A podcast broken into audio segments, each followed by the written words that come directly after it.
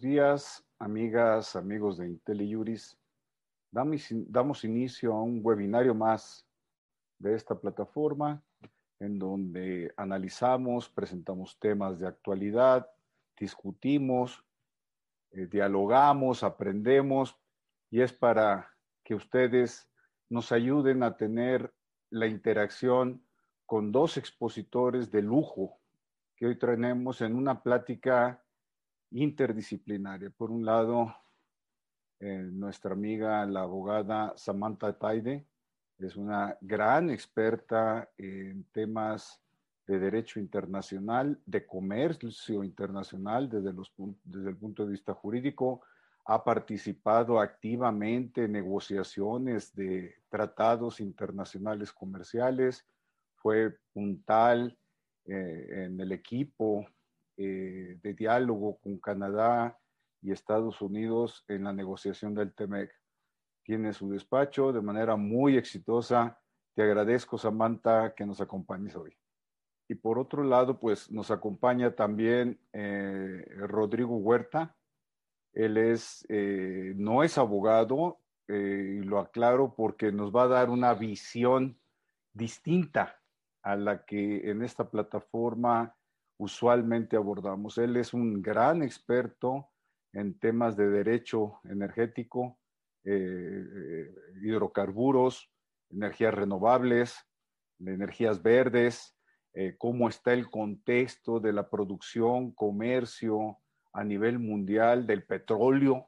es así como yo he interactuado, yo lo conozco de hace varios años a Rodrigo, es mi consultor de cabecera en en temas de hidrocarburo, cuando aparece OPEC y OPEC Plus, siempre los recortes eh, en, la producción de petróleo, la caída, incluso con precio negativo hace dos, tres meses en el mercado mundial, eh, y ah, es uno de los eh, activos que tenemos en México en el conocimiento de esta materia. Muchas gracias, Rodrigo. Muchas gracias, Samantha. Muchas gracias, Luis, por la invitación. Empiezo contigo, Rodrigo. Muchas gracias, Luis. ¿Cómo está, cómo, cómo está el tema de los hidrocarburos en México? ¿Cuáles son los antecedentes? Eh, ¿Qué nos puedes platicar de esto, Rodrigo? Claro que sí, Luis. Ah, pues una vez más, muchísimas gracias por la invitación. Buenos días a toda la audiencia que nos acompaña esta mañana. Un gusto estar con ustedes. Ah, pues mira, Luis, eh, para responderte a esta pregunta me gustaría enfocarme en dos, dos eh, tendencias. Una, la tendencia del mercado energético a nivel internacional, ¿no? Y dos, cómo está México en esa, cómo encaja México en este contexto internacional, ¿no? Cómo se compara México en este contexto internacional. Entonces, en primer lugar, vemos que en los últimos 20 años, la, por lo menos en la generación eléctrica, los renovables han despegado abruptamente. ¿no? Para darte una idea, del 2000 al 2018, con base en datos de la Agencia Internacional de Energía, la generación de energía eléctrica a través de renovables pasó de los 3 millones de gigawatts a los 6 millones y medio de gigawatts, ¿no? Quizá la escala no es tan importante, sino el porcentaje se duplicó en menos de 20 años. Eso es un impacto muy fuerte para el sector eléctrico a nivel mundial. Y me parece que eso describe muy bien esta tendencia que ha sido denominada la transición energética, ¿no? Este impulso por sustituir los hidrocarburos con renovables. Ahora, ¿qué explica en parte esta transición a nivel mundial, no? Por supuesto que es un fenómeno muy complejo, responde a muchísimos factores, pero a mí me gusta enfocarme en uno muy importante que son los costos de generación, ¿no? Eh, para que se den una idea, de acuerdo con la consultoría, con la consultora Lazard, una de las principales líderes mundiales en la evaluación de costos de generación eléctrica. Los últimos 10 años, del 2000 al 2019, la energía solar disminuyó en costo un 89% y la energía eólica un 70% en tan solo 10 años. ¿no? Y esto que ha hecho, pues que los renovables se vuelvan muy competitivos con respecto a sus contrapartes en hidrocarburos en la generación eléctrica. Entonces, Son muchísimos los factores que explican esta transición. Esta sustitución de renovables, de hidrocarburos por, renovables. Pero a mí me gusta mucho hacer énfasis en el costo.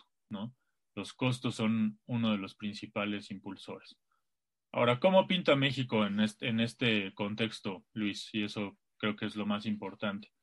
Pues México, digamos que llegó un poquito tarde a, la, a esta revolución verde, llamémosle así, en el sector eléctrico, y hago énfasis en que se trata del sector eléctrico. Ahora explico por qué. ¿no? Eh, México empieza a despegar un poquito a partir del 2010, 2011, ¿no? Pero de todos modos, los números, las tendencias son bastante positivas en cuanto a que México seguía las mismas tendencias que veíamos a nivel mundial. Eh, doy un ejemplo con datos de nuevo. Del 2000 al 2019, de acuerdo con, con los datos de la Secretaría de Energía, la generación eléctrica con renovables en México pasó de 44 millones de megawatts a más o menos 55 millones de megawatts al año. O sea, es un aumento de, de más del 20%, que es bastante significativo en tan solo 20 años, ¿no? Y actualmente el porcentaje de renovables ¿no? que, dan cuenta de la generación eléctrica total es un 17%. El promedio en el mundo es 23%. Entonces México sí está un poquito rezagado, por decirlo así. Si vemos la foto, México está un poquito detrás, pero si vemos la carrera completa, México viene haciendo eh, un progreso significativo. Entonces, eso es, digamos, el, el panorama que, vemos a, nivel internacional y cómo México encaja en él. Ahora, ¿qué implicaciones tiene esto? Y obviamente lo, estoy simplificando mucho por cuestiones de tiempo, es, una, es una cuestión que abarca muchísimos temas, ¿no? Pero bueno, ¿cuál es el futuro del, del sector energético a nivel internacional? ¿Cómo se verá la industria dentro de 25 o 30 años, ¿no? Entonces, hay dos ejercicios que hacen dos instituciones muy importantes. Una es British Petroleum, la empresa petrolera, y otra la Agencia Internacional de Energía. Las dos publican cada, año un, Energy Outlook, ¿no? Cómo ellos ven que se ve el mercado dentro de 25 o 30 años, ¿no? Y aquí es muy interesante. Desde hace varios años se prevé que la demanda de hidrocarburos caiga dramáticamente, ¿no? En algunos casos se espera que caiga de los 100 millones de barriles diarios que consumimos actualmente a los 45 o incluso a los 20, ¿no? ¿Esos diarios, 100 millones diarios? 100 millones de barriles de petróleo diarios, es el consumo mundial. Eh, y actualmente, tío, se está, se está pensando que puede bajar en un 50% de aquí al 2050 o incluso en un 75% a 45 millones de barriles diarios, si es que a 20, perdón, dependiendo de las políticas que apliquen diferentes países. ¿no? Algunos escenarios son muy, eh, muy escépticos en cuanto a la, adopción de energías verdes y otros son muy favorables, ¿no? Pero digamos que estamos en ese rango eh, viendo estos estudios, ¿no? Ahora, ¿qué implicaciones tiene esto para, para el sector energético a nivel mundial? Eh, yo veo dos, ¿no? Por un lado tenemos el campo de los, de los eh, este, ambientalistas a ultranza, como me, me, gusta describirlos de alguna forma, y no, no pienso hacerlo de forma peyorativa, ¿no? Pero dicen, big oil is dead, ¿no? O sea, dicen, ya no va a existir empresas petroleras. Entonces, me parece que en, en mi apreciación eso no necesariamente es correcto, por lo menos en los siguientes 25 o 30 años. Aunque haya, aunque la demanda de petróleo baje considerablemente, todavía vamos a necesitar petróleo, ¿no? Hacía énfasis en esta cuestión del sector eléctrico, Luis, eh, por, por una cuestión. Los renovables han sido muy efectivos en proveernos una fuente alternativa de energía para la generación eléctrica. Sin embargo, para ciertos sectores como el transporte a gran escala, pensemos en aviones, pensemos en en transporte marítimo, los renovables todavía no son la solución, ¿no? E incluso hay otros sectores donde probablemente nunca la sean, como la petroquímica, ¿no? Todos los materiales que actualmente producimos con base, a, bueno, a partir del petróleo, no tienen un sustituto renovable y vamos, al parecer nunca lo van a tener, ¿no? Entonces, la primera implicación es que, en mi opinión, van a seguir existiendo empresas petroleras, empresas que extraigan petróleo y que lo exporten, ¿no? Pero en segundo lugar, y eso es muy importante, si la demanda baja como se espera, eh, pues por supuesto que los precios van a bajar, ¿no? Y esto implica que las empresas que van a quedarse en el sector son solo las más eficientes. Algunos esperan que con estos panoramas el precio promedio de petróleo ronde los 25, 28 dólares por barril para, para 2035 y que incluso baje, eh, por, que esté por debajo de los 20 dólares para 2050, ¿no? Entonces, bajo este escenario, eh, solo, insisto, las dos implicaciones es, vamos a seguir necesitando quien saque petróleo del subsuelo y lo comercialice y dos, eh, de esos, solo los más eficientes se van a quedar, ¿no? Ahora, hay muchísimos factores que podrían acelerar esta transición, ¿no? Eh, el primero que yo veo en el corto plazo, pues es la presidencia de Joe Biden, la llegada de Joe Biden a la, a la Casa Blanca, ¿no? Lo que vivimos con, con, el presidente Trump fue un énfasis mayor en seguir fortaleciendo la industria de los hidrocarburos en Estados Unidos y a nivel mundial. ¿no? una de las primeras cosas que hizo el presidente Trump fue sacar a Estados Unidos del Acuerdo de París, que establecía metas para reducir el calentamiento global y pues esas metas implicaban la adopción de renovables. Entonces, yo creo que, bueno, Biden ha hecho no es que yo lo crea, más bien Biden, es un hecho, Biden ha hecho de la, de la, de la energía renovables una de sus, eh, de sus promesas más fuertes de campaña. Prometió invertir dos trillones de dólares en, en, los siguientes cuatro años en el desarrollo de energía, en el desarrollo y adopción de energías renovables, ¿no? Su respuesta al coronavirus, a la reactivación económica ante el coronavirus, está basada en la promoción de las tecnologías verdes, cosa que no vimos y no veríamos con el presidente Trump. Y por otro lado, hay disrupciones no anticipadas, podrían darse disrupciones no anticipadas. Eh, hay muchísimas tecnologías que pueden cambiar casi de la noche a la mañana el, el, sector energético, ¿no? Se habla del hidrógeno verde, ¿no? Tener hidrógeno, combustible hidrógeno para sustituir los hidrocarburos, que es generado a partir de agua, ¿no? Entonces se habla de eso, se habla de las baterías. Las baterías podrían hacer que algunos de los problemas con los renovables no los tengamos. O sea, si los costos de las baterías son lo suficientemente bajos, serían muy, muy fácil hacer frente a los problemas de la intermitencia con las energías renovables, ¿no? Eh, está la energía nuclear. Hasta este, hace tres meses, anunciaron en Francia que ya tenían el primer modelo de un reactor este, nuclear comercial con base en fisión. Digo, eso no, se va, no va a pasar en dos años, pero este, los institutos de física del MIT aprobaron eh, o dieron visto bueno a los fundamentos teóricos del desarrollo de estos eh, reactores, ¿no? Entonces, pueden pasar muchas cosas que aceleren el, este, la caída de la demanda de hidrocarburos, ¿no? Pero en este mm, escenarios ¿no? Que, que, no contemplan esto, pues estamos viendo que en 25 o 30 años el sector va a ser muy distinto en ese sentido, eh, Luis. Y pues rápidamente, solo para México, ¿qué significa? No? Para México las preguntas son, eh, ¿es necesario seguir invirtiendo en el sector de hidrocarburos? ¿Es necesario invertir en energías renovables? Es, ¿Se pueden balancear las dos? ¿no? qué papel piensa jugar México a nivel mundial como productor de petróleo actualmente, ¿no? Y dejo las preguntas abiertas en este momento, eh, pero, pero vamos, esas son las implicaciones de estas tendencias, de esta transición energética que hemos vivido a nivel mundial los últimos 20 años. Eh, muchas gracias, Rodrigo. Hiciste una síntesis eh, espectacular realmente en pocos minutos, de manera muy didáctica además. Eh, quienes no estamos familiarizados con el tema de energías, de energías renovables, pues yo digo que, que entendí y, y, no porque yo haya hecho un, un gran esfuerzo, sino por, por la manera tan pedagógica que lo expusiste. Gracias, ¿eh? en verdad, eh, las conclusiones llegan solas.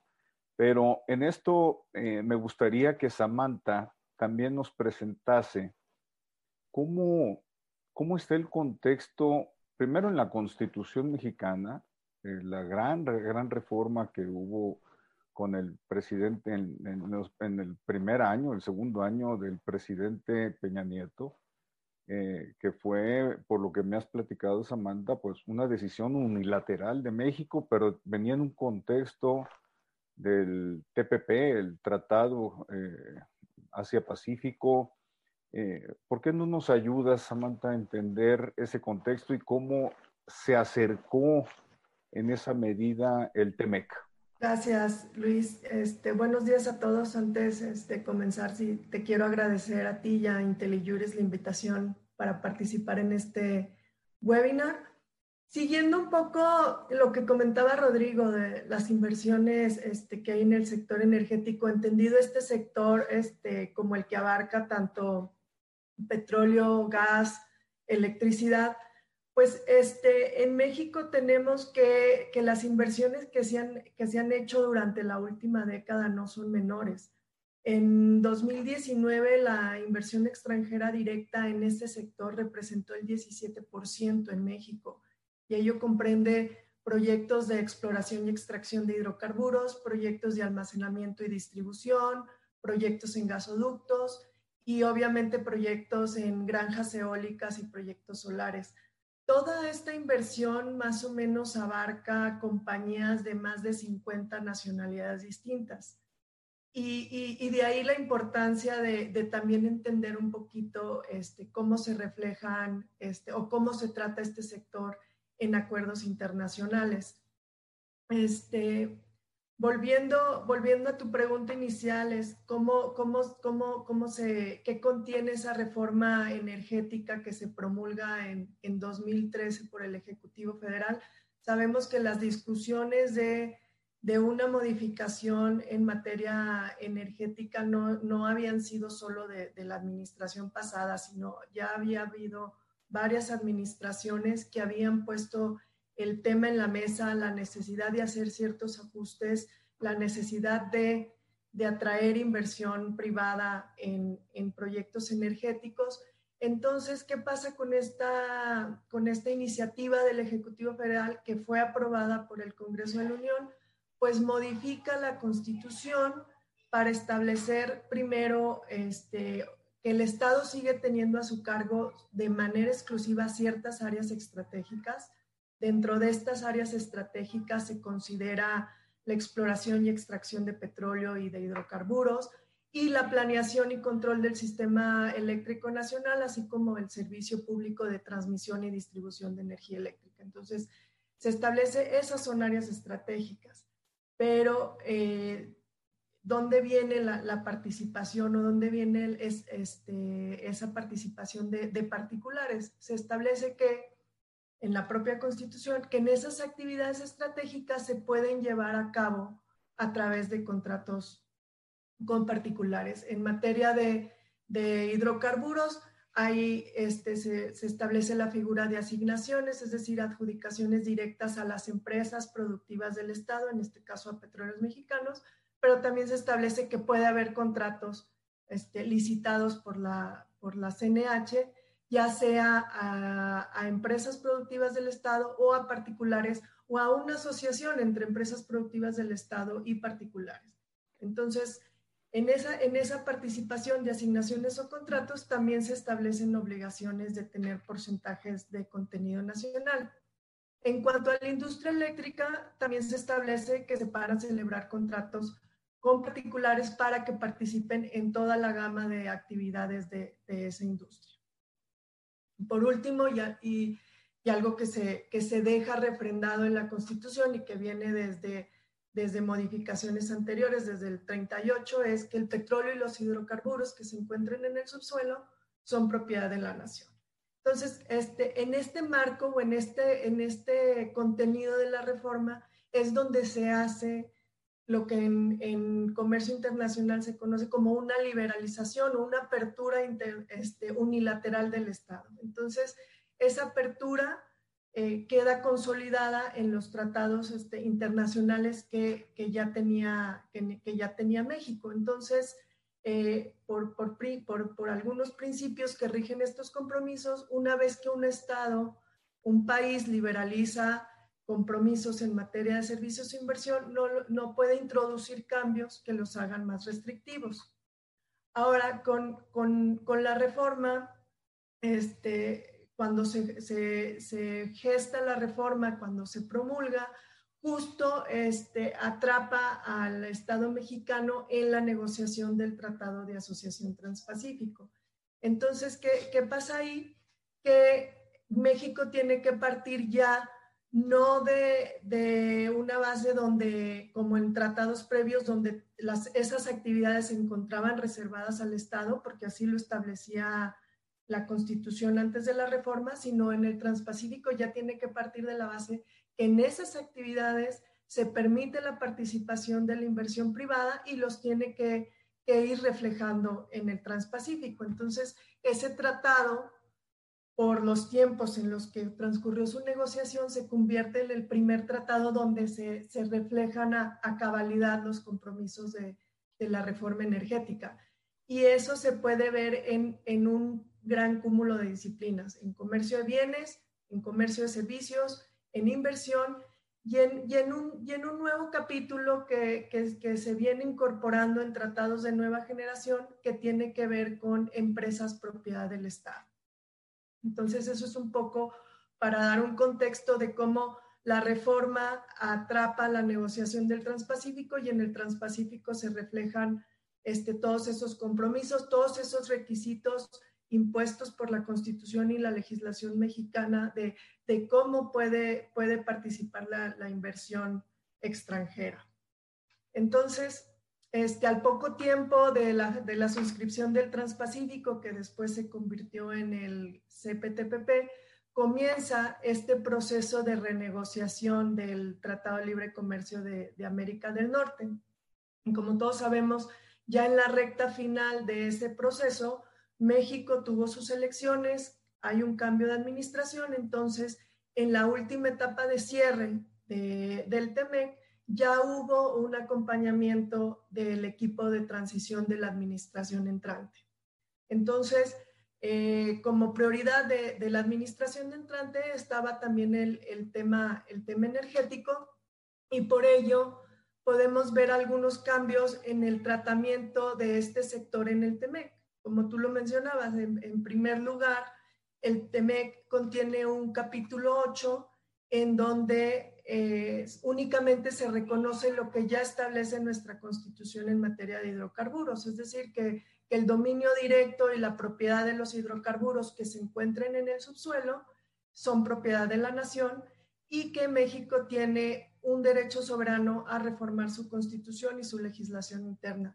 Es decir, es un capítulo donde se reafirma este, los, los, los, los los compromisos que por un lado ya se tienen en la Constitución y el derecho que todo Estado tiene de, modificar sus, sus ordenamientos jurídicos. Entonces, este, sabemos que todo Estado tiene ese derecho soberano, pero obviamente en el, si en el ejercicio de ese derecho este, se impactan compromisos que el Estado propio, este, previamente asumió, pues ello también puede derivar en, en, en consecuencias, ¿no? Entonces, un poquito para, para ir llevando a, la audiencia en cómo se van reflejando este, los, el sector energético en estas disciplinas este, comerciales. En primer lugar está la, el comercio de bienes. Y ahí lo que, lo, que, lo que hizo México es pues actualizar un anexo que se conoce anexo, como anexo de restricciones a las importaciones y exportaciones, este, anteriormente se establecía una lista de, bienes energéticos que este, se regulaban de manera diferente en materia de, de permisos. Este, se restringían esos permisos para la importación y exportación de, de, un listado de bienes y pasamos a únicamente establecer que de conformidad con el artículo 48 de la ley de hidrocarburos, pues se tienen regulados los permisos de exportación y esa regulación no puede infringir ninguna obligación ni de transparencia ni de trato no discriminatorio, ¿no? En su otorgamiento. Entonces, ya, ya, ya se transita en materia de comercio de, bienes. En materia de, servicios de inversión, Primero tenemos que tener en cuenta que los compromisos de liberalización que estableció la reforma, pues se reflejaron en el Transpacífico y el TEMEC necesariamente partió de esos compromisos. A diferencia del Transpacífico, en el TEMEC no se ve esa estructura donde, donde hay unos anexos de servicios de inversión y, y en esos anexos se refleja la legislación mexicana, pero sí hay una cláusula que eh, le da certidumbre a esta apertura que realizó México y le da certidumbre a la participación de los privados, puesto que esa cláusula establece que cualquier este, medida que el Estado mexicano adopte sobre un sector que, que, no se encuentra listado en el TEME, que en este caso el, el, sector de, de, de, petróleo y gas, no puede ser más restrictivo que lo, que lo que México ya tiene en obligaciones similares en otros tratados comerciales. Entonces, ello nos remonta a lo que previamente establece el, el, el Transpacífico, ¿no? Entonces, ¿qué quiero decir con esto? Es que si México va a adoptar acciones que impacten el sector energético, no puede hacerlo o no puede restringirlo más que el régimen jurídico actual. Y el régimen jurídico actual es el que se dio con la reforma de 2013. Y, finalmente, como mencionaba al principio, los nuevos tratados, eh, entre los que está el Transpacífico, el TEMEC y el acuerdo que viene próximamente con la Unión Europea, pues ya incluyen disciplinas que regulan las actividades de las empresas propiedad del Estado.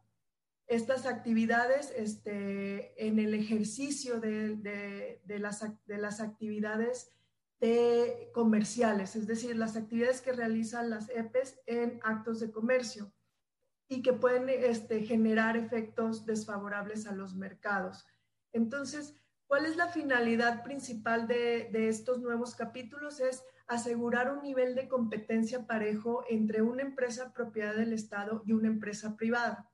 Cuando, obviamente, cuando esa empresa propiedad del Estado realiza actividades de comercio normales, es decir, entra y juega, juega este, con otras en los mercados.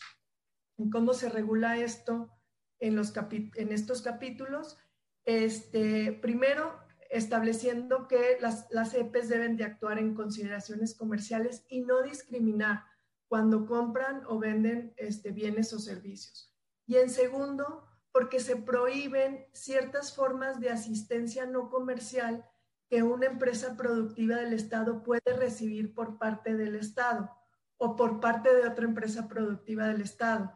Y, y solo para dar algunos ejemplos, eh, en estos tratados se prohíben, por ejemplo, los préstamos o, garantías cuando la EPE no es sujeta de crédito.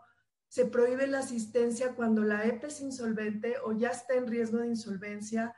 Y se prohíbe la modificación de una deuda de la EPE en circunstancias que, son incompatibles a las prácticas de inversión privadas o, aceptadas para una empresa privada.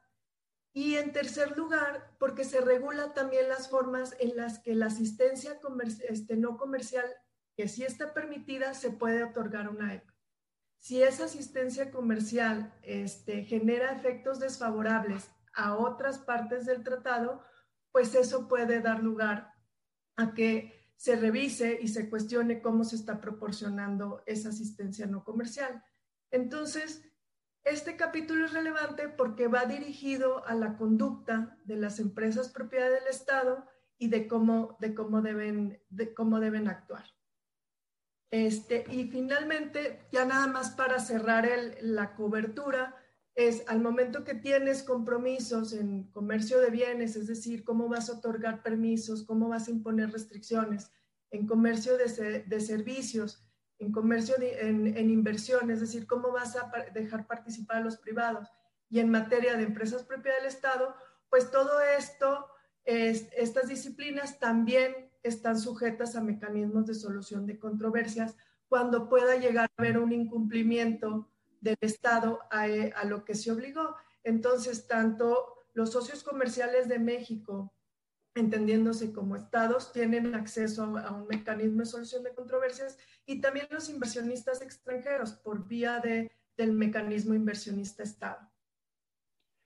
Muchas gracias, Samantha. Ya, ya pusiste eh, los antecedentes de lo que me gustaría revisar con posterioridad contigo en esta síntesis, mega síntesis de una historia jurídico-constitucional eh, expuesta de manera magistral. Realmente eres una maestra en, derecho porque mm, escucharte cada vez me, me hace eh, eh, ubicar y entender cuál es el contexto jurídico, constitucional y de tratados. Muchas gracias. Pero ahorita regreso contigo para analizar lo que ya el representante comercial de Estados Unidos, que siempre me ayudas con el apellido, a ver si me lo aprendí, Lighthizer. Lighthizer. Lighthizer, bien, ya, ya lo pude pronunciar. Y algunos congresistas y senadores han anticipado eh, por cuenta de México con reclamos públicos en temas de hidrocarburos y de inversión en el sector pero ahorita me regreso. Ahorita ya nos diste el, panorama y el contexto de, por dónde pueden venir los reclamos, pero me gustaría escuchar ahora a Rodrigo eh, en algo que, eh, Rodrigo, me lo has explicado y me parece mm, que es clave en lo que estamos platicando. Mm, ¿Cómo está el tema de la producción mundial? ¿Cómo en eso se inserta México? Eh, la caída de los precios del petróleo eh, eh, y la situación de Pemex.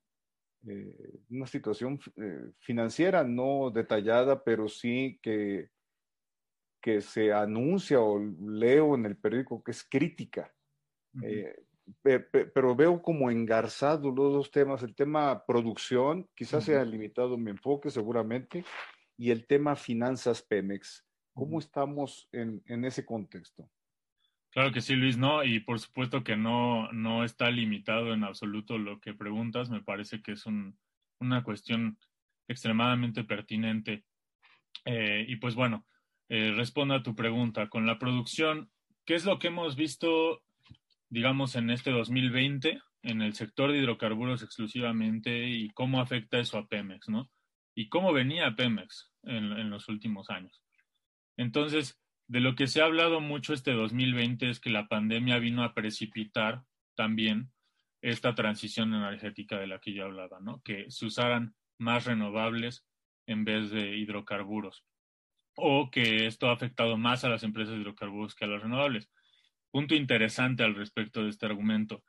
A principios de octubre de este año, una empresa de distribución eléctrica en Florida fue mejor valuada, tenía una mayor capitalización de mercado que Exxon. O sea, para que te des una yo creo que le dices esto a alguien que si, si bajas en el tiempo y en 1960, 70 le dices a un estadounidense, oye, va a haber una empresa de generación eléctrica con renovables que va a valer más que Exxon en 50, en 70 años, se, va, se va a reír, ¿no? Obviamente. Entonces, ¿cuál es el punto que estoy haciendo aquí? Las grandes empresas petroleras se han visto obligadas a lo largo de este año a cambiar su estrategia en el corto plazo y en el largo plazo. ¿Qué me refiero? Ha bajado la demanda de hidrocarburos considerablemente. Vimos lo que pasó a, finales de marzo, principios de abril, con los precios del petróleo llegando a niveles negativos. Em, y pues, ¿qué es, ¿cómo reacciona regularmente la, industria? ¿no? Eh, lo primero, eh, y bueno, por la industria me refiero ahorita a los privados, más que la OPEC como tal, ¿no? La OPEC es un animal aparte, ¿no? Pero, ¿qué ha hecho la, qué ha hecho la, la industria o los grandes jugadores de la industria a nivel mundial? Reducir sus inversiones, ¿no? Justo la semana antepasada, me, si no me equivoco, Exxon, Shell, Total, eh, Repsol, Equinor, todas las grandes empresas anunciaron pérdidas consecutivas, ¿no? para, para, terminar el año, ¿no? Durante todo el año, desde marzo para la fecha han tenido pérdidas, en primer lugar, eh, por la caída en los precios del petróleo. Y dos, han anunciado que van a reducir su inversión en la exploración y producción, ¿no? Esos, esas son las dos tendencias más importantes, en resumen, a raíz del trancazo que nos dio la pandemia. Entonces, ¿qué es lo que pasa? Que mientras tanto, Pemex no se ha ajustado a esa realidad, ¿no? eh, o se ha ajustado muy poquito. Eh, Pemex sigue teniendo este objetivo de, incrementar la producción a como de lugar, ¿no? De alcanzar lo que han denominado soberanía energética, ¿no? Esta idea de producir todo lo que consumimos en nuestro propio país en términos de energía. ¿no? Entonces, al parecer sí ha bajado el gasto de inversión de Pemex, ¿no? Pero no en las proporciones que lo han hecho los otros, ¿no? Es como vas a un precipicio que haces, te frenas, ¿no? O poniéndolo en otros términos, es eh, el precio de lo que estás vendiendo baja y se espera que siga bajando, que permanezca bajo en muchísimo tiempo, no puedes seguir invirtiendo en desarrollar, ¿no? Entonces, Pemex se ha ajustado, pero muy poquito, y, lo que vimos con esto fue, fue este, la respuesta que dio la, secretaria de Energía eh, cuando se reunió con Lopec, ¿no? Que al principio no querían bajar los niveles de producción que tenía México. Este, vamos, una cuestión muy compleja, pero eso simplemente muestra que este objetivo de alcanzar y elevar la producción a como de lugar, ahí sigue, ¿no? Y por otro lado, Pemex tampoco ha reducido considerablemente eh, sus gastos de inversión. Los ha reducido, pero no reflejan este golpe que ha recibido, que ha recibido el, el sector, ¿no? Ahora, ¿cómo viene Pemex? Pemex ya venía con muchos años de pérdidas, ¿no? Este, de estar en números rojos. Si no me equivoco, y tendría que revisar el dato, creo que la última vez que reportó ganancias fue como en el 2013, ¿no? Poco antes de que viniera ese primer choque que tuvimos en esta década, en el 2014, ¿no? Que bajaron los precios porque Arabia Saudita le abrió la llave a sus pozos, ¿no? Entonces, eh, ha sido una década muy mala para Pemex, ¿no? O sea, sigue reportando muchas pérdidas. Eh, este año, por supuesto, que no fue la, la, la, excepción, o sea, en el segundo trimestre del año reportó, si no me equivoco, 550 y tantos este, miles de millones de dólares de pérdidas, o sea, son, son pérdidas gigantescas, ¿no? Entonces, dado el contexto que que yo puse al principio, Luis, eh, y dado esta explicación y este contexto más a corto plazo, ¿qué es lo que vemos con Pemex? Eh, eh, pues Pemex tendría que, por supuesto que Pemex es una palanca del desarrollo en México, ¿no? Tampoco se trata de que, ay, claro, Pemex va a desaparecer en dos años, ¿no? Pero sí, sí es preocupante, ¿no? Que comparada con otras empresas, Pemex no es tan eficiente eh, y que dado este contexto de, baja en, los, en, los, eh, en el precio de hidrocarburos, eh, Pemex no ha hecho los ajustes tan rápido que uno esperaría, ¿no? En, en este contexto. Y más a mediano plazo, insisto, es, es muy probable que Pemex no sea tan competitivo como otras empresas en términos de costos, ¿no? Por darte un ejemplo, la última vez que publicaron costos promedio de extracción de Pemex estaban en los 25 dólares por barril. Arabia Saudita produce a 5, ¿no? O sea, es, este, es una diferencia brutal, ¿no? E insisto, todas las empresas lo que han tratado de hacer es reducir costos en los últimos nueve meses, ¿no? Y no se ve que Pemex vaya, vaya para allá. Eh, Rodrigo, y el, ese boquete de 560 mil millones de pesos, de Pemex, y, de ahí me voy a pasar con Samantha en, base a tu respuesta. ¿Cómo se, se, llena? ¿Cómo se, mm, cómo se, se amortiza? ¿Cómo se complementa? ¿Es con recurso público? Claro, sí, o sea, bueno, en primer lugar, por eso, por eso se estaba hablando, o algunas de las cosas que ha hecho el gobierno es eh, tratar de que Hacienda transfiera recursos a Pemex o que se disminuya la, la, este, la carga impositiva de Pemex. Eso es algo muy importante, ¿no? O sea, Pemex sí tiene pérdidas por la cantidad de impuestos que tiene que pagar al gobierno mexicano, ¿no? Entonces, pero hasta donde tengo entendido, eh, la mayoría de ese boquete se llena con deuda, ¿no? Entonces, por eso es que también la deuda de Pemex, y de hecho al, responder a tu pregunta, Luis, puedo hacer referencia a esto que no había hecho referencia antes. Eh, Pemex es la empresa más endeudada, la empresa petrolera más endeudada del mundo, ¿no? Entonces, ¿qué es lo que hace Pemex? Pues como cualquier persona, ¿no? Dices, híjole, me faltan, no la libro para mis gastos de este mes, ¿no? Y me faltan 10 mil pesos, pues usaré la tarjeta de crédito. Literal es lo que ha venido haciendo Pemex los últimos años. Pero es, obviamente, Teo, eh, no soy experto en las finanzas públicas de Pemex, es una relación simbiótica con el gobierno muy compleja, pero en términos generales es eso. Y en términos, y rápidamente, ¿no? Eh, uno de los beneficios agregados a la reforma energética que se aprobó en 2013 era precisamente separar el riesgo de Pemex del riesgo de, de, las finanzas públicas, ¿no? Si Pemex falla en la exploración de un pozo petrolero, eso le cuesta a, toda, a todo el país, ¿no? Si falla Exxon, pobre Exxon, este, mil disculpas, pero ellos ya invirtieron, ellos asumieron el riesgo y eso no va a tener un impacto en las finanzas públicas, ¿no? Entonces, es muy importante que, cada vez vemos más eh, unidos al gobierno y a Pemex, ¿no? En esa cuestión de compartir el riesgo.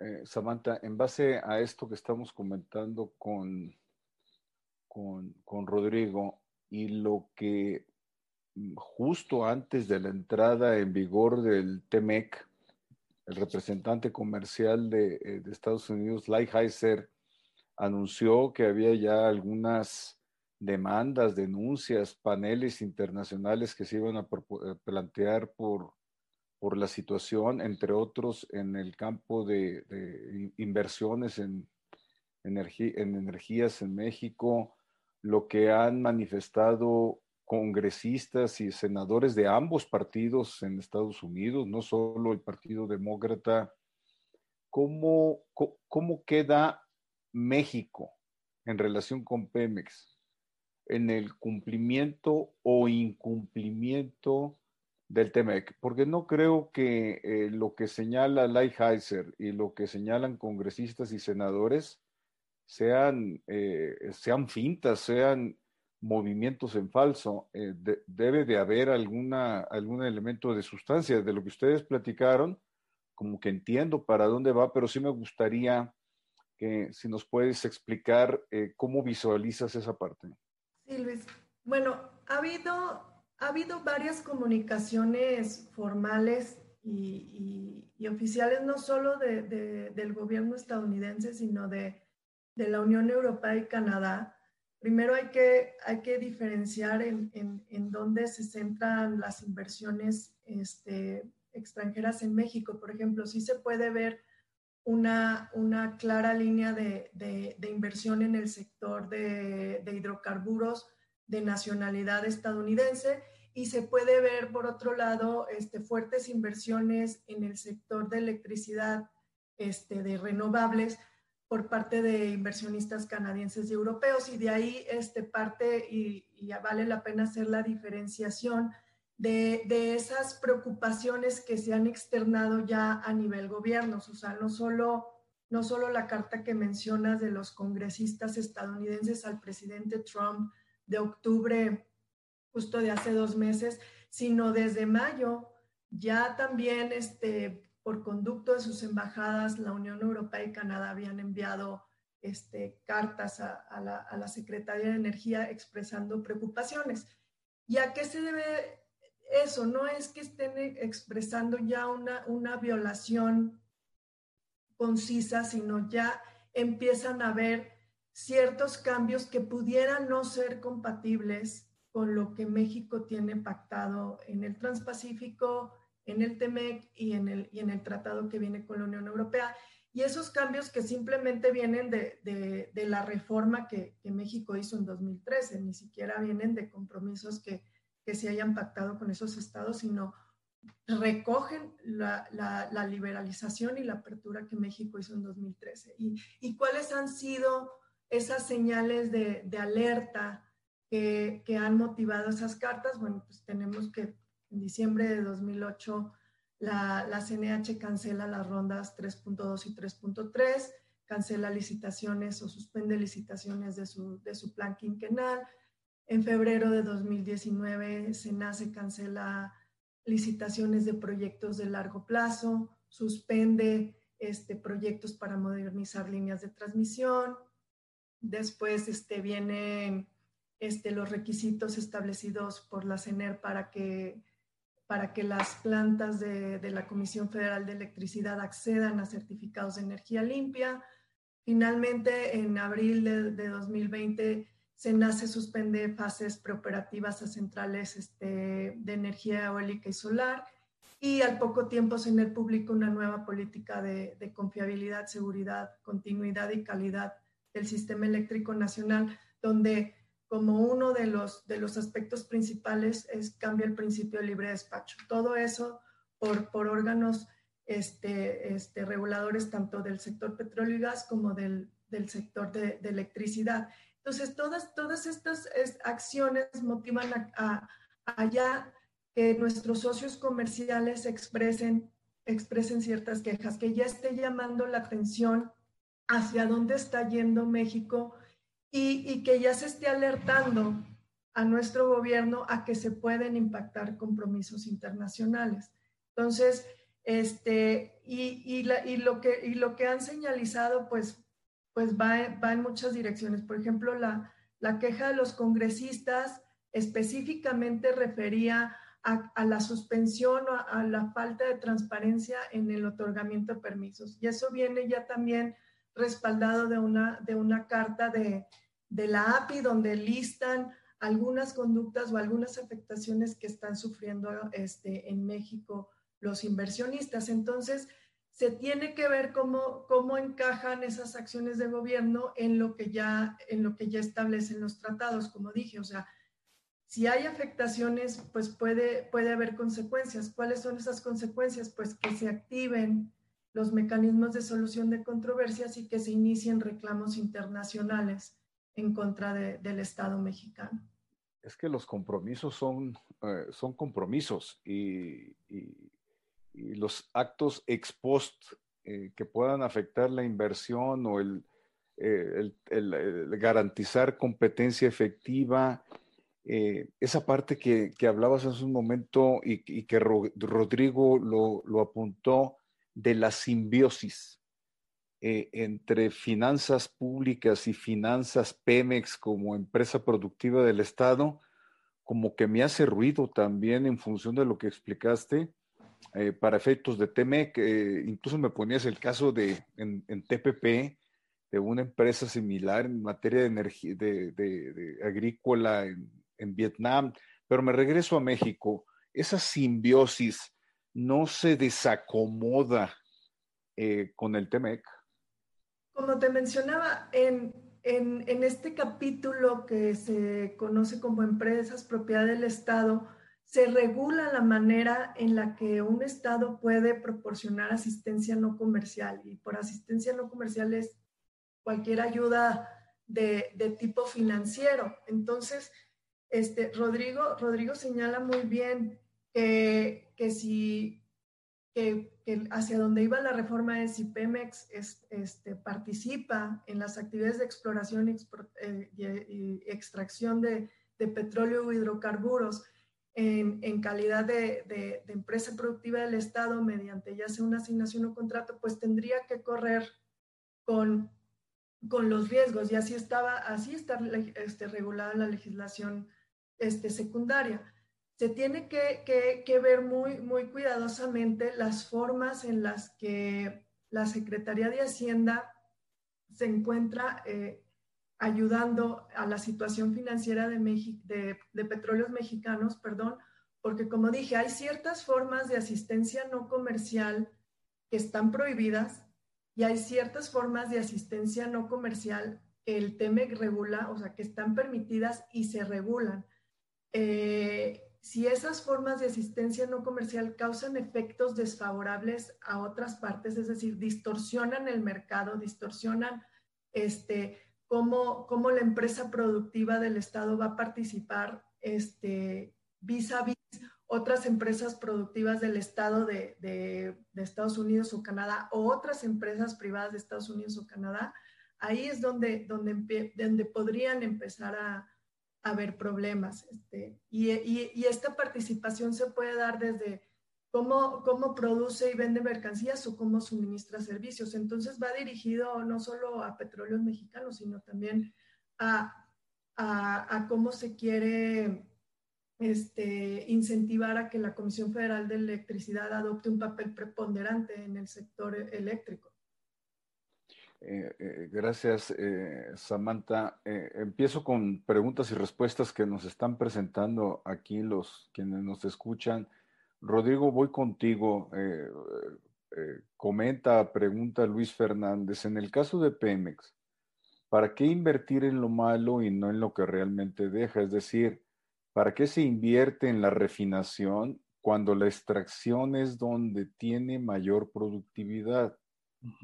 refinación tiene más de 25 años en números rojos y la única refinería que le deja números negros es la que tiene en Deer Park y no y porque no la opera Pemex. ¿Cuál es tu opinión, Rodrigo?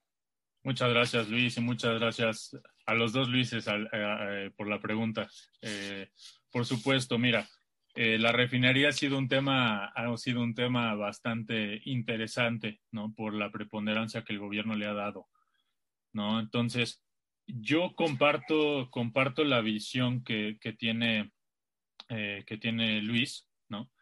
Eh, por muchas razones. La primera es que, en efecto, la, la refinación tiene márgenes muy, muy chiquititos, ¿no? ¿Por qué?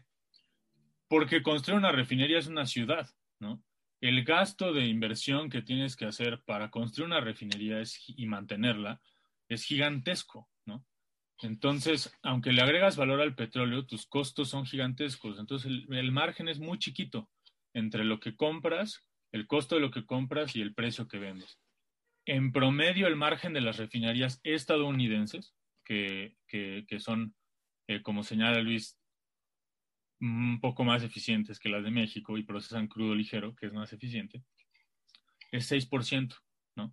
Cuando en en general el margen de la, de la producción es 25%, 30%, dependiendo, ¿no? Entonces, en primer lugar es, en efecto, ¿por qué le vamos a meter a la refinación cuando la producción, en teoría, es muchísimo más redituable, ¿no? Y eso es lo que hacen las grandes empresas petroleras a nivel mundial. Eh, las grandes empresas petroleras tienen refinerías solo para diversificar riesgos. ¿A qué me refiero? A que cuando hay un choque como el que vemos ahorita de precios en la, en, el, en la producción de crudo, entonces pues tengo una forma de balancearlo, ¿no? Pero si todo está normal y bien, entonces yo le meto a producción, ¿no? O sea, a mí me da márgenes muchísimo más grandes. Y, aprovecho para resaltar, mucha gente dice, oye, este, hay que construir una refinería porque tenemos petróleo crudo. Es al revés, no hay que construirla precisamente porque tenemos petróleo crudo. Ejemplo, el, uno de los refinadores más grandes del mundo es India. ¿Por qué? Pues porque India no tiene petróleo crudo. Ellos construyen una refinería y eso les da un margen muy pequeñito, que es una ganancia con respecto a no construir la refinería. Pero si tuvieran crudo, el crudo les daría más, ¿no? Entonces, eso en, primer lugar, ¿no? Con la refinería. En segundo lugar, este objetivo de la seguridad energética que la Agencia Internacional de Energía define como la disponibilidad de fuentes de energía a precios accesibles en todo momento. No. Esta parte de la refinería no está siendo acompañada con el almacenamiento, ¿no? O sea, en México tenemos, de acuerdo a la Secretaría de Energía, tenemos unos 17 días de inventarios de gasolinas y diésel, ¿no? Para que se den una idea, España tiene 90, Estados Unidos tiene 92. El promedio mundial anda como en los 60, de acuerdo a la Agencia Internacional de Energía. Entonces, incluso si, el objetivo es mantener la seguridad energética, no nos alcanza con el almacenamiento que tenemos. O sea, podríamos estar produciendo eh, petrolíferos y no tenemos dónde ponerlos para, hacer frente a un choque externo, ¿no? Y en tercer lugar, eh, hay, dos hay, hay, una tendencia, ¿no? Es, como bien señalaba Luis, la refinación en México ha caído paulatinamente los últimos 20 años, si no me equivoco. El Sistema Nacional de Refinación cada vez refina menos, ¿no?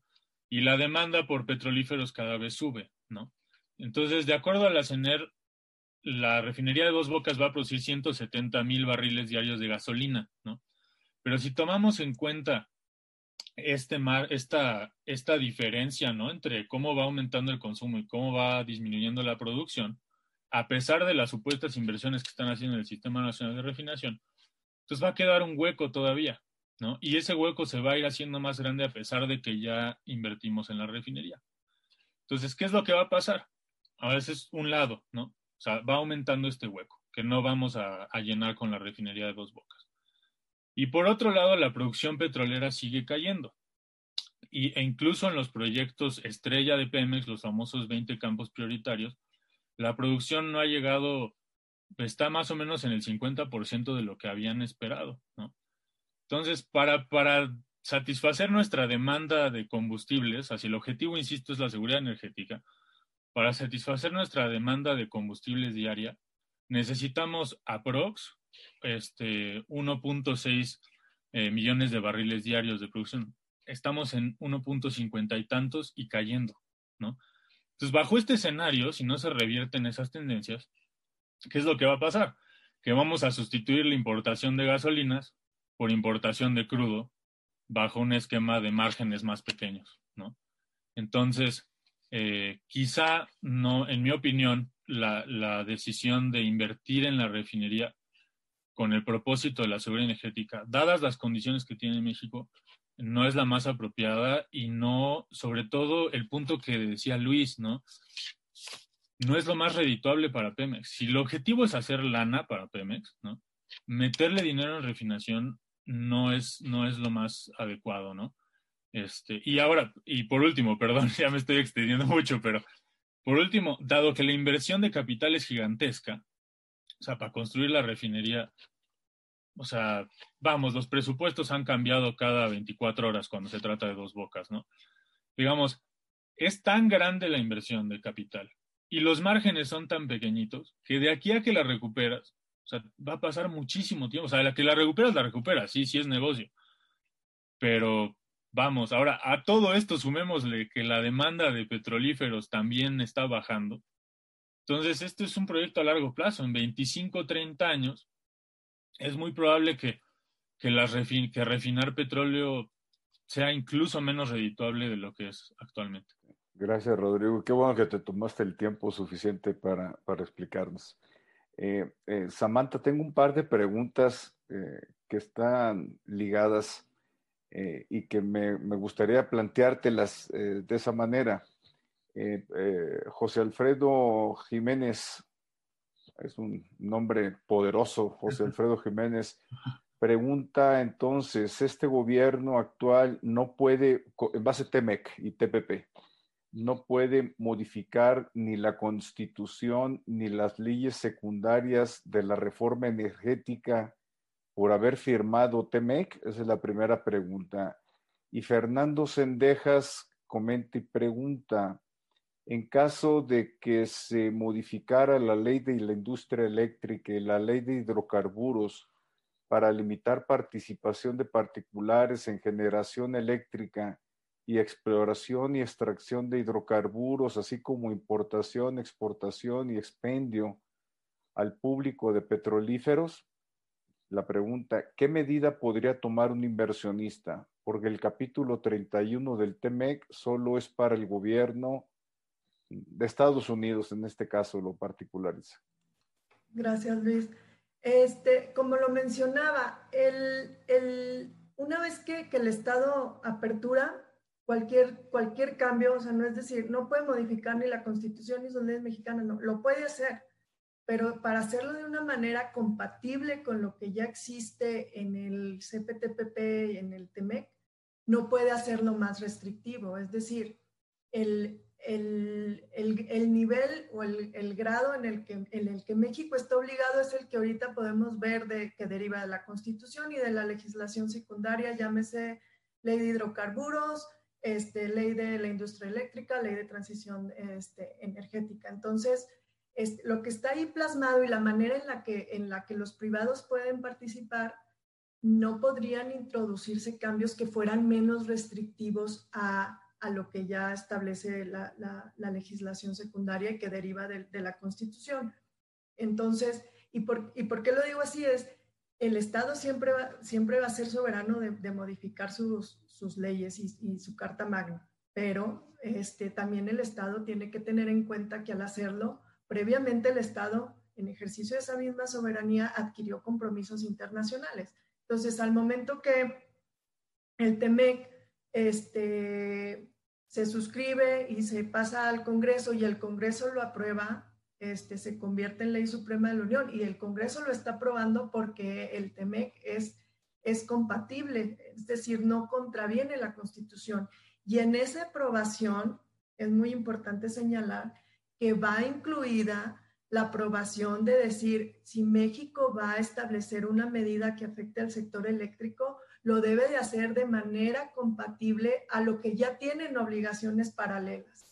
Entonces ya, ya hay una manera en la, que, en la que el Estado mexicano podría introducir esos cambios y está, está contenida en el propio tratado. Entonces, no se deben, no se deben este, separar, este, por un lado, ese, ese capítulo 8 que, que tanto vemos este, en, en, los comunicados oficiales de esa cláusula de cómo, de cómo se pueden introducir cambios en el sector este, de energía. ¿Y el capítulo 31 eh, es solo para ah. estados o Sí, el, el, capítulo 31 funciona solo para estados, es decir, pues Estados Unidos y Canadá este, podrían tener este, un recurso a reclamar cambios que, vayan en contra, que vulneren las, obligaciones del TEMEC. Pero, este, Fernando, está el capítulo 14, que es el de inversión, su anexo 14E, que regula el, acceso a los inversionistas extranjeros a un mecanismo para que también puedan reclamar este, conductas que menoscaben, que ya sé que es discriminatorias, arbitrarias, que menoscaben expectativas legítimas, este, que lleguen a, considerarse una expropiación de su inversión. Y, y en ese anexo está este, comprendido y definido como sector cubierto tanto el de exploración y extracción de petróleo y hidrocarburos como el de el, este, el, servicio de, de, electricidad. Entonces, los dos sectores este, primordiales están incluidos en esa cobertura. Entonces, le da acceso al inversionista, le da un recurso para reclamar también cualquier conducta que pueda afectar o dañar a la inversión que ya tiene en México. Gracias, Samantha. Rodrigo, eh, ya nos que, bueno, ya se nos acabó, pero nos vamos a robar, nos vamos a robar unos minutitos aquí en Teleyuris, porque no me quiero ir sin preguntarte qué, a ver, a ver, ¿qué es la OPEC, OPEC Plus, lo vamos a llamar, y cómo está, voy a utilizar unas palabras demasiado coloquial, pero es la que me viene a la mente, cómo está el relajo de los recortes y los desentendimientos. Arabia Saudita eh, jala para un lado, Rusia para otro. ¿Cómo, está el tema eh, y la relevancia que eso tiene para México, por supuesto? Sí, por supuesto, Luis, esa es una excelente pregunta. Mira, la, la, OPEC, la Organización de Países Exportadores de Petróleo, y es OPEC Plus porque tiene a Rusia, que Rusia no es un miembro este, de la organización, ¿no? Ahora, se supone que bajo las reglas de la OPEC todos tienen voz y voto, etcétera, para, para regular el mercado. O sea, en realidad, bueno, la OPEC, lo que yo digo es, es el único cártel que yo conozco en sentido exclusivo, ¿no? Porque su objetivo, el cártel económico, es regular precios a través de la producción, ¿no? Entonces, ¿Qué es lo que pasa con la OPEC? La OPEC históricamente siempre ha tratado de precisamente regular los precios, ¿no? Eh, de acordar, decir, va, ¿sabes qué? Vamos a producir menos para que los precios estén en un nivel adecuado para que todos ganemos, ¿no? Y entonces en el papel suena increíble. Eh, y es el, la OPEC siempre ha tratado de jugar ese, país, ese papel de balancear los mercados para eh, beneficiar a los Estados miembros. Ahora, ¿qué es lo que pasa últimamente? Esta, también está Rusia, ¿no? Entonces, ¿qué es lo que, qué es lo que pasa en general en la OPEP, ¿no? Lo que pasa es que tú dices, oye, ¿sabes qué? Eh, nosotros queremos, nuestro objetivo es que el precio del petróleo esté a este nivel y para eso, de este nivel de producción, en especial con la pandemia, tenemos que bajar acá, ¿no? Pero ¿qué es lo que pasa cuando tienes eso? Pues que, que este, todos los miembros tienen incentivos a desviarse del pacto, ¿no? Porque si yo soy los Emiratos Árabes y el precio sube y mis costos son más bajos, pues a mí me conviene vender petróleo, ¿no? Entonces, y no hay forma de que Arabia se entere a tiempo antes de que yo lo haga, ¿no? De que Arabia Saudita se entere antes de que yo lo haga. Entonces, el problema de este pacto es que todos los participantes tienen incentivos a romperlo, ¿no? Por un lado. Y que por otro lado, ninguno de los participantes tiene la capacidad de supervisar al resto de los participantes, ¿no? O sea, Rusia, por más que sea Rusia, que todos decimos, uff, qué miedo los rusos, ¿no? Pues no van a llegar a Irak y le van a decir, oye, deja de vender petróleo, te, te invado, ¿no? Entonces, ese es, ese es el problema, digamos, de fondo con la OPEP, ¿no? De que en realidad cada quien este, puede romper el pacto unilateralmente. Ahora, ¿por qué nadie quiere cumplir con las cuotas de, de, producción? Pues porque una vez que tú empiezas a operar un pozo, ¿no? Si tú lo tapas, un pozo petrolero, si tú lo cierras, pierde presión, ¿no? Y en el futuro necesitas invertir mucho más para recuperar ese petróleo, ¿no? Entonces, lo que, lo que me explicaba alguna vez un saudí es, una vez que abres la llave ya no la puedes cerrar, ¿no? Entonces, a todo mundo, todos estos países productores de petróleo odian incurrir en los costos de cerrar su producción. Que digo, yo lo facilité muchísimo. Obviamente es, es un tema técnico que requiere un montón de, de, de, este, de expertise, ¿no? Para hacerlo adecuadamente. Entonces, por un lado tienes la facilidad de darle la espalda a todo mundo y por otro lado la necesidad de hacerlo, ¿no? Para no perderle a los pozos que ya tienes en operación. Entonces, por eso hemos visto desde marzo, ¿no? Esta dificultad de la OPEP de llegar a acuerdos y de supervisarlos, ¿no? O sea, en, en, marzo llegaron al acuerdo de reducir la producción en 9.7 millones de barriles, que es aproximadamente el 10% mundial, de consumo mundial. Y luego, luego se enteraron de que Irak no lo estaba cumpliendo, de que los Emiratos Árabes no lo estaban cumpliendo, este, México les dijo que no. Eh, entonces, es, es una negociación muy, muy, muy compleja, ¿no? Y tío, ¿qué relevancia tiene para México eh, a nivel mundial? Las últimas declaraciones que vi de la secretaria de Energía es que no van a recortar más la producción. México no va a recortar más su producción intencionalmente.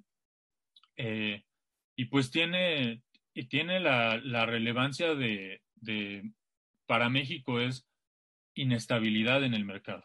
¿no? O sea, no sabes cómo van a estar, o sea, a toda la inestabilidad que hemos visto con la pandemia, México como país productor de petróleo es, no tiene certeza de qué va a ser la OPEP, ¿no? Y en cualquier momento pueden venir presiones, ¿no? decir, oye, México, ¿sabes qué? Pues quedaste que ibas a recortar en 100 mil barriles y Trump les hizo, les hizo el favor de decir que según esto ellos iban a absorber el resto de los cortes. Pero en cualquier momento, si la situación económica no mejora, van a venir presiones de esos líderes, que son Rusia y que son Arabia Saudita, ¿no? Y México tiene que, que estar preparado para ello. No es, no es una cuestión sencilla, eh, pero vamos, en pocas palabras, por eso es un relajo la OPEP y, y, y este, y por eso, y más en, en situaciones de emergencia como ahora, eh, todo, todo mundo quiere tener voz y voto y marcar la agenda. Gracias. Cierro contigo, eh, Samantha. Eh, Horacio Polanco.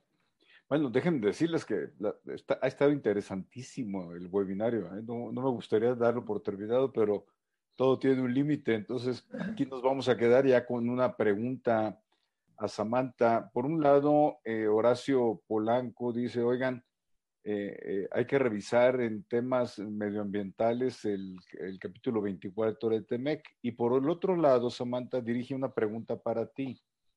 Partiendo de la realidad respecto del deficiente desempeño en materia de, medioambiental por parte de Pemex y CFE, como lo prueba eh, los pasivos ambientales en cuerpos de y tierra firme, o al incumplir condenas o negarse a entender reclamos de campesinos y pescadores. Esto podría implicar incumplimiento al TME capítulo 24.13, responsa responsabilidad social corporativa y conducta empresarial responsable. La pregunta es, ¿esta situación cómo se atendería en base a los mecanismos de solución de controversias? Gracias, Luis.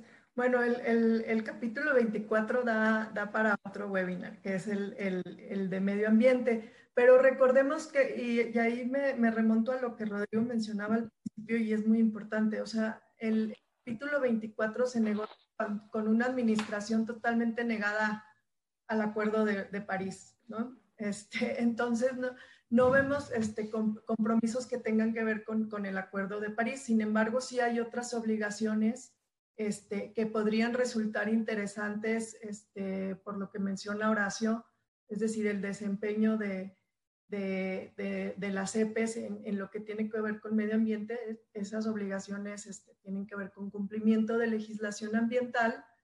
Entonces, este, este, por, ahí, por ahí podríamos, se podría, se podría revisar. Ahora, el, artículo que mencionas de responsabilidad social corporativa, este es un artículo que no solo viene en el capítulo 24, se, lo, podemos ver en, el contexto de otras disciplinas, pero es un artículo que va más dirigido a la, actuación de, empresas, de empresas privadas. Este, para mí lo relevante eh, en, temas medioambientales es que, la, propia, la propia reforma energética sentó las bases para el cumplimiento de, metas específicas de reducción de emisiones contaminantes y para ello se instrumentó toda la entrada de, renovables a ese sector para cumplir con ciertas metas que ahí no sé, Rodrigo, si no corrígeme, que, que ya el plazo está muy rebasado y la meta está muy la meta fijada está muy alta para, para, para cómo vamos en tiempos, ¿no? Entonces, para mí lo relevante sería pues cumplir con el propio ordenamiento interno en, ese, en esa materia. gracias y te tomo la palabra de hacer un webinario sobre materia medioambiental. Es, es fabulosa idea. Rodrigo, ¿algo que quieras comentar de cierre? No, muchísimas gracias, Luis. Eh, solamente, bueno, rápidamente, eh, que bueno, las implicaciones claras que veo para México a, manera de conclusión es enfrentamos un, panorama muy retador, tanto en el sector de hidrocarburos como el de renovables. México tiene una gran oportunidad, ¿no? O sea, yo no veo, no veo todo perdido, ni mucho menos. Creo que tenemos una gran oportunidad de, salir adelante. Solo que sí es muy preocupante ver hacia dónde va el mundo y, y, em, y vamos que México todavía tiene mucho por hacer eh, para llegar a muchas metas, tanto de sustentabilidad como de acceso a la energía eh, para todos los mexicanos. Y, mucha, y por último, y reitero mucho el agradecimiento de invitarme a este seminario y, y agradezco mucho las preguntas de nuestra audiencia. Gracias a ti, Rodrigo. Samantha, ¿algún comentario final? Gracias, Luis. No, pues únicamente agradecerte la invitación, este, agradecer a, la audiencia su participación, su participación activa y, ha sido todo un gusto estar con ustedes esta mañana. Gracias a, Rodrigo, gracias a Samantha.